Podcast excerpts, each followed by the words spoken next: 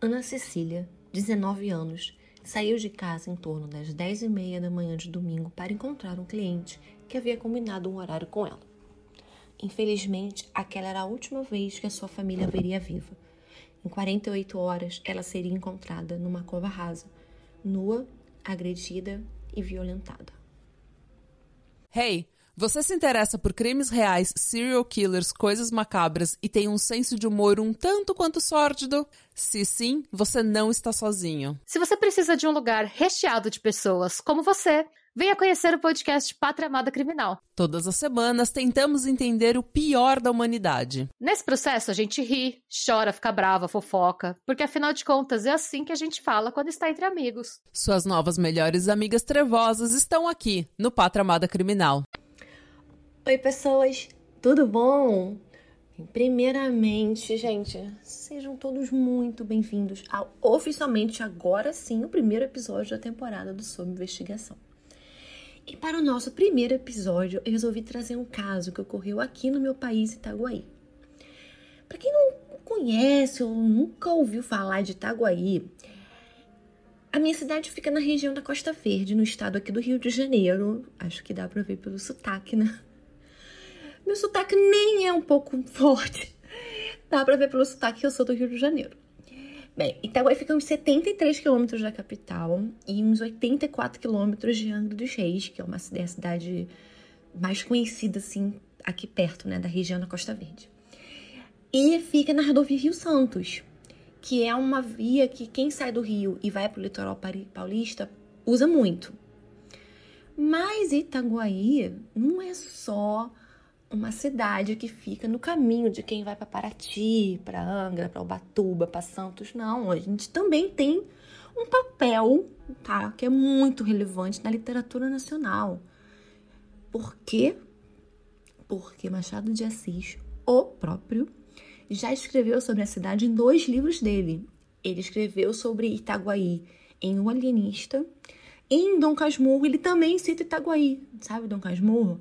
Aquele quem que as pessoas ficam até hoje tentando descobrir se afinal de contas a Capitu traiu ou não Bentinho. Então, esse Dom Casmurro. E foi nessa cidade que, assim como eu moro, morava também Ana Cecília Brito da Costa, moradora do bairro de Coroa Grande. Ana Cecília tinha 19 anos e trabalhava como designer de sobrancelha, esteticista, e estava estudando micropigmentação.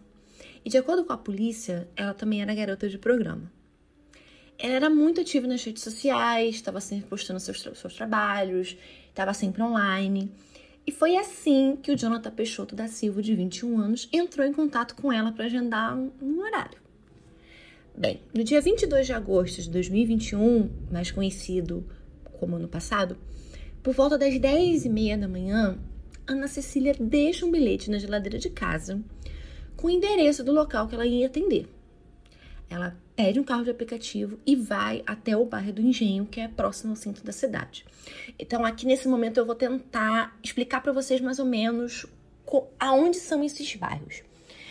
Bem, Coroa Grande é um bairro que fica mais na orla de Itaguaí, que é um bairro que fica onde tem uma praia, tem uma praia bem grande lá, e é quase em Itacuruçá, então é o último bairro praticamente de Itaguaí, né?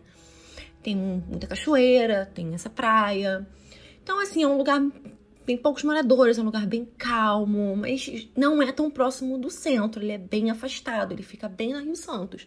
Então, para você ir num supermercado, para você ir num açougue, para você ser maior, né? Você precisa sair de Coroa e ir para Itaguaí, né, pro centro é um pouco distante, é mais ou menos de 10 a 15 minutos, dependendo de como tá o, o trânsito na, na Rio Santos. Se for final de semana, demora bem mais, porque o fluxo de carros nos finais de semana é muito grande na Rio Santos, principalmente época de verão, que nem a gente está agora, ou então nas férias, por conta das pessoas que estão indo para Paraty, para Angra, ou então para Muriqui. Então, muita gente vai para as cachoeiras que tem naquela região.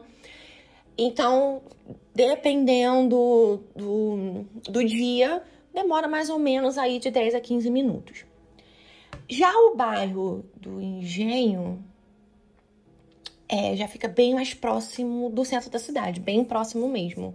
Então é um bairro mais movimentado, um pouco maior do que Coroa Grande e lá no centro da cidade. Bem, meia hora depois da Ana Cecília sair de casa, a Débora Cristina, que é a mãe da Ana Cecília, tenta entrar em contato com ela, porque elas tinham combinado de passar o dia juntas, mas não conseguiu. Lembrando que no dia 22 de agosto era um domingo, tá, gente? Então, assim, como era um domingo, elas tinham combinado de passar aquele domingo juntas. Mas aí a Ana Cecília tinha combinado esse horário com esse cliente. Família, como não conseguiu mais contato nenhum com a Ana Cecília, começou a divulgar o sumiço dela nas redes sociais, nos grupos de Facebook, perguntando quem tinha visto Ana Cecília, se alguém sabia do paradeiro dela, se alguém a tinha visto. E aí a família conseguiu encontrar o motorista do aplicativo que tinha levado a Ana Cecília de Coroa Grande para o bairro do Engenho. E como eles tinham endereço, né? A família dela tinha endereço porque a própria Ana Cecília tinha deixado. Elas foram direto até a casa do Jonathan no bairro do Engenho. E esse bairro do Engenho, é, ele tem a fama aqui na cidade de ser um bairro muito perigoso. A principal via de acesso, né, que corta o bairro inteiro, é a Avenida Itaguaí. E uma parte dessa avenida, ela tem um índice de criminalidade muito alto. Então, só para quem não é da região se situar, tá? Porque a mãe dela mesmo, quando soube que ela tinha ido pro bairro do Engenho, ficou automaticamente preocupadíssima. Justamente por ter ouvido falar de que ali era um lugar que a pessoa precisava ter um pouco mais de cuidado. Então, a mãe da Ana Cecília foi duas vezes na casa do Jonathan. E o Jonathan ficava insistindo que ele não conhecia Ana Cecília, que ela nunca teve lá, ela não estava lá, que ele nunca tinha visto ela. E depois de muita insistência, a mãe da Ana Cecília, Débora, ela chegou a ficar até de entrar à madrugada sentado na porta da casa, esperando, tentando entrar na casa ou tentando alguma resposta, que ele dissesse alguma coisa. E aí, depois de tanta insistência, os vizinhos começaram também a pedir para ele para permitir que, que ela entrasse. Ele permitiu que a mãe dela, Débora, e a companheira da Ana Cecília, Flávia, entrassem na casa. Bem, no terreno onde ficava a casa dele, tinham duas casas. Uma delas, ele alegou que estava fechada porque era de veraneio. E casa de veraneio é uma coisa muito comum aqui nessa região. Então, muita, muita gente que tem casa aqui só tem casa para passar o final de semana, para passar o verão, para passar a época de férias. Mas elas moram mesmo no Rio, onde elas trabalham. Então, elas moram no Rio, trabalham no Rio ou em outras cidades na, na região metropolitana ou até na região dos lagos. E tem uma casa aqui pequena para passar mesmo Réveillon, férias, verão, mais ou menos isso. Então a, a, a família foi na polícia, foi na delegacia e abriu um BO, né? Que a gente chama aqui no Rio de BO, que é um boletim de ocorrência. Bem, uns dois dias depois do desaparecimento, os vizinhos do Jonathan chamaram uma viatura da PM que estava ali passando na rua fazendo uma ronda, porque eles estavam muito desconfiados de que havia algum morto ou alguma coisa errada em alguma casa ali porque vinha um cheiro muito forte. E esse cheiro forte, eles estavam achando que vinha do terreno onde o Jonathan morava. Aí a polícia militar foi até o local. O Jonathan tentou fugir, correndo, gente, literalmente. Ele tentou correr da polícia. Mas aí a polícia acabou pegando ele. Quando a polícia entra na casa, eles acabaram, infelizmente, localizando o corpo da Ana Cecília numa cova rasa, na casa, lá no terreno da casa do Jonathan. Aí vocês lembram daquela casa que estava fechada para veraneio que ele falou?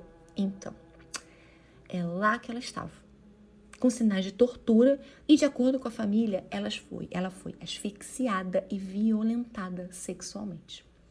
Então, a princípio, Jonathan negou o crime, mesmo depois de ter tentado fugir, tá?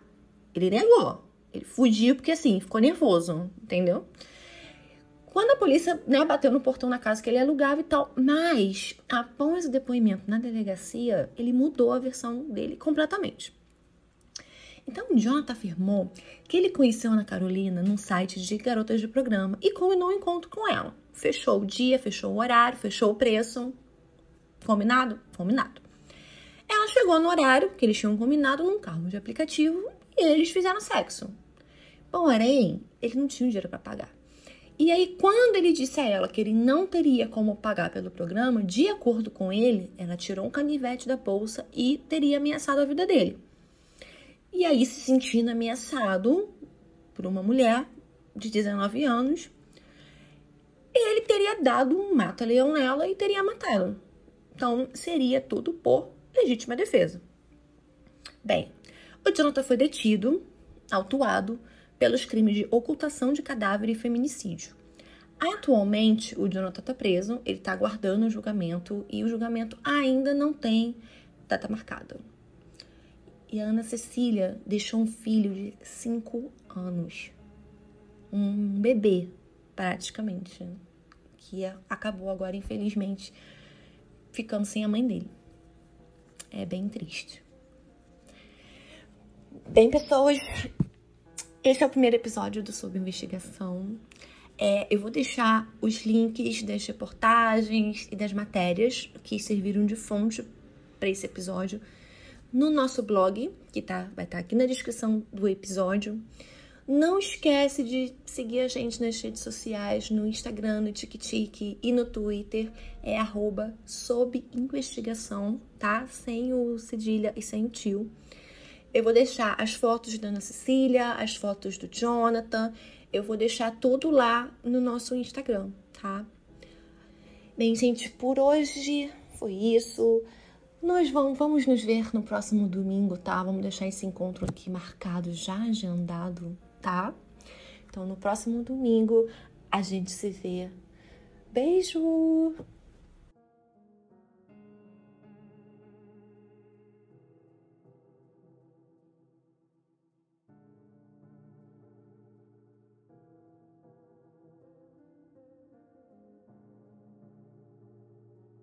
Hey, você se interessa por crimes reais, serial killers, coisas macabras e tem um senso de humor um tanto quanto sórdido? Se sim, você não está sozinho. Se você precisa de um lugar recheado de pessoas como você, venha conhecer o podcast Pátria Amada Criminal. Todas as semanas tentamos entender o pior da humanidade. Nesse processo a gente ri, chora, fica brava, fofoca, porque afinal de contas é assim que a gente fala quando está entre amigos. Suas novas melhores amigas trevosas estão aqui no Pátria Amada Criminal.